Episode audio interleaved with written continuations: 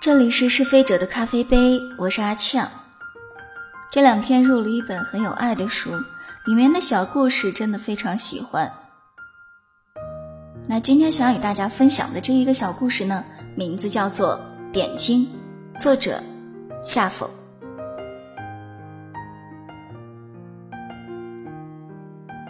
遇到画家的时候，正好是黄昏，小镇上并不算安静。一大群被暮春的花香熏得发晕的蜜蜂，在低矮的篱笆间嗡嗡叫。丰沛的雨水使野草都茂盛地生长起来，它们聚在一起，稀稀碎碎地讲小话，蹭得阿短脚爪发痒。拨开这些青绿的家伙，就能看见有蚂蚁急匆匆地翻过石块，在青灰的石面上留下一溜细细小小的湿漉漉的脚印。然而，今天这些都不是阿短关心的地方。他一直望着开得甜乎乎的桃花树下站着的男人。请问，你也是在等对面的糖炒栗子店开门吗？仓鼠阿短的胳膊底下夹着一只麻布口袋，纽扣外头裹着的布料上还绣着一粒饱满的葵花籽。他见男人低下头来，高兴地抖开口袋向他介绍：“这家的伙计从前是在后街澡堂子里烧锅炉的，胳膊可有劲儿嘞。白糖总是裹得又厚又匀，还不粘手，吃着香极了。”阿短把布口袋拢在鼻尖，深吸一口气，他的表情看起来陶醉极了，连肚皮上浅黄色的绒毛都跟着抖一抖。陌生人被他的神情引得笑出声来，他轻轻咳嗽一声，伸手弹弹长长的斜襟灰袍的下摆，像是有些不好意思。他蹲下身，接过阿短手里的布袋子，这口袋那样小，刚刚套住他两根手指，但他仍然凑在鼻子底下闻了闻，认真的恭维了一番阿短的好口福。小仓鼠立刻快活起来，短尾巴上的毛轻飘飘的。这个大个子是个好人，喜欢糖炒栗子的都是好人。他当机立断，决定邀请这位陌生人去自家喝下午茶。从冰箱里刨出早早冻在里头的蜜橘果冻，再浇一勺今年新熬的槐花果酱，就是极香甜的冰点了。阿短也不藏私，拿家里平时淘凳蒿茶的小盆儿给客人也成了帽尖的一份送去。我叫阿短，你呢？你是谁呀？小仓鼠倚着大个子的小腿，正努力用木勺拍扁一方冰块，毛茸茸的耳朵上落了一只嗡嗡叫的疯子，它也无暇去赶，只是扑棱扑棱脑袋，全当逐客。男人看着看着又笑起来，他拿阿短借他挖果冻的水瓢敲开仓鼠碗里的碎冰，吮着上面的槐花酱说：“我叫马良，画画的，呃，就是画什么活什么的那个人。”咦，这人衣料挺好看的，在树荫底下看还清灵灵绣着水波纹，沾了冰碴子也看不出。名字也好听，啊，马良，神笔马良。阿短猛地反应过来，举着一勺碎果冻停在空中忘了吃，汁水淋漓的淌到胳膊肘时才想起来，又忙不迭伸舌头去舔，慌慌张张半天才放下手里的盘碗说话：“仙人，你是仙人吗？我。”我可不可以拿两兜蒿茶和两包果干，跟你换一张每天都能生出一颗大板栗的包袱皮儿啊？小仓鼠看着马良皱起来的眉头，声音渐渐低了下去，但他还是用小爪子有些不死心的抠了抠马良的裤缝儿。再贵我也买不起了，只要每天一个大板栗。也不行吗？唉，马良叹了口气，用一只手把阿短捞了起来，放置在自己膝头上坐好，然后从袖管里划出一支细短的毛笔，在小仓鼠的鼻尖前竖着。你瞧瞧，阿短，这就是我的笔了。不是不给你画，是画不了那是非常小的一支笔，看起来比阿短也高不了多少。笔杆也不知道是什么材质，黄昏的夕照落在上头，乌沉沉浮着一层碎星子似的。可是笔头的毛像是被谁粗暴的给薅走了，只剩下参差不齐的一茬支棱着，勉强能被认作是毛笔。月前去瑶池写生的时候，喝了点桃花酿，撑不住打了个盹儿。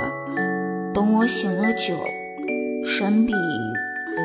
已经被池子里的鲤鱼啃秃了，这笔气性又大，怪我没有看顾好它，怎么也不肯让我拿毛给它续上，去求了狼王的锦毛也都作了废，再多两笔，就两笔，我就和街上那些给路人画画的手艺人没什么两样了。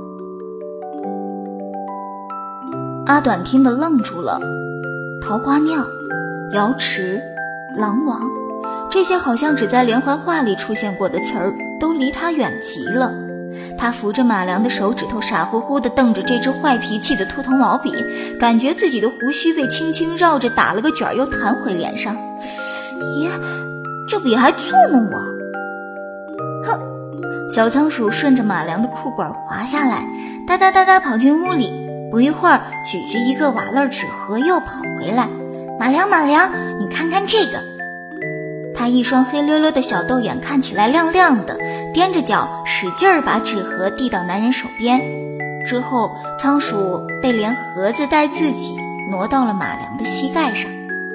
你看看，你快看！阿短看起来得意极了，胖乎乎的脸上又显出向他介绍糖炒栗子时的那种快活神色。马良打开了瓦勒纸盒，里面放着的是一本用桑树皮装订起来的画册。这是一本怎样的画册啊？马良一面细细翻看，一面为了那满纸的小仓鼠的故事，默默地惊叹着。阿短学会自己嗑瓜子了。阿短今天拿着两角钱去买苹果汽水喝，绊了跟头，摔了瓶子，呜呜哭。阿短算数只得了十分，自己添了一个零回家给妈妈看。马良直翻到小毛球长成圆圆鼓鼓的大团子，在最后一页纸找到了一张画像，歪戴着渔夫帽的老仓鼠架着戴帽眼镜在灯下看书。这张是我自己画的，他是我爸爸呀。小仓鼠缩在马良的领口，小声说。我爸爸就是在街上给人家画画像的，他管自己叫草头作家。可是他画的那么好，谁敢说他不配呢？马良呀，不能画龙点睛的也是画家，你，你不要怕嘛。那你怎么不给这张画画上眼睛呢？马良把画册收进纸盒里放好，腾出手来扶住阿短毛茸茸的肥屁股，不让他从口袋里掉出去。我，我画不出爸爸的眼神啊！阿短抱住来搔他痒痒的神笔蹭蹭，继续睡着了。马良拿拇指开了开他的脸颊，做梦还哭鼻子，真是叫人没办法。第二天，阿短哈欠连天的穿着一条柠檬黄的背带裤来送马良，他紧紧捂着裤腰，好像生怕清晨的风把裤子吹得鼓起来似的，连马良捏他的小耳朵都没有感觉到。我回天庭去了，阿短，谢谢你给我看画册，欠你的能变出大板栗的包袱皮儿，有机会一定给你还，只要神秘别再闹脾气。赶紧走，赶紧走！小仓鼠看起来好不耐烦，它捂着屁股爬上马良的肩膀，亲了他的下巴一口，随即一咕噜就滚到了草地上。等秋天我做栗粉糕，你再来吧。现在快走啦！马良莫名其妙地摸摸自己的鼻子，跟阿短挥挥手，就踏上云头，直往南天去了。唉，在街上卖手艺就卖吧，各有缘法。他习惯性地摸了摸袖口里的神笔，却碰到了一簇蓬松的软毛。嗯，神笔在袖管里埋伏了这许久，再也憋不住了，一个跟头翻到马良眼前。迎着九天上凛凛劲风，得意地向他展示自己那一头短绒绒的新毛。我昨晚明明把最后的笔毛用了。马良看着神气活现的毛笔，忽然想起来捂着屁股的阿短，这是，这是小仓鼠的毛。再说那屁股光溜溜，只能靠背带裤遮掩的阿短，送走马良后，就一溜烟跑进了自己屋里。正决定翻找自己到底有几条小裤子够穿呢，忽然被一声熟悉的咳嗽惊得愣在了原地。笨小子，又把家里弄得一团乱。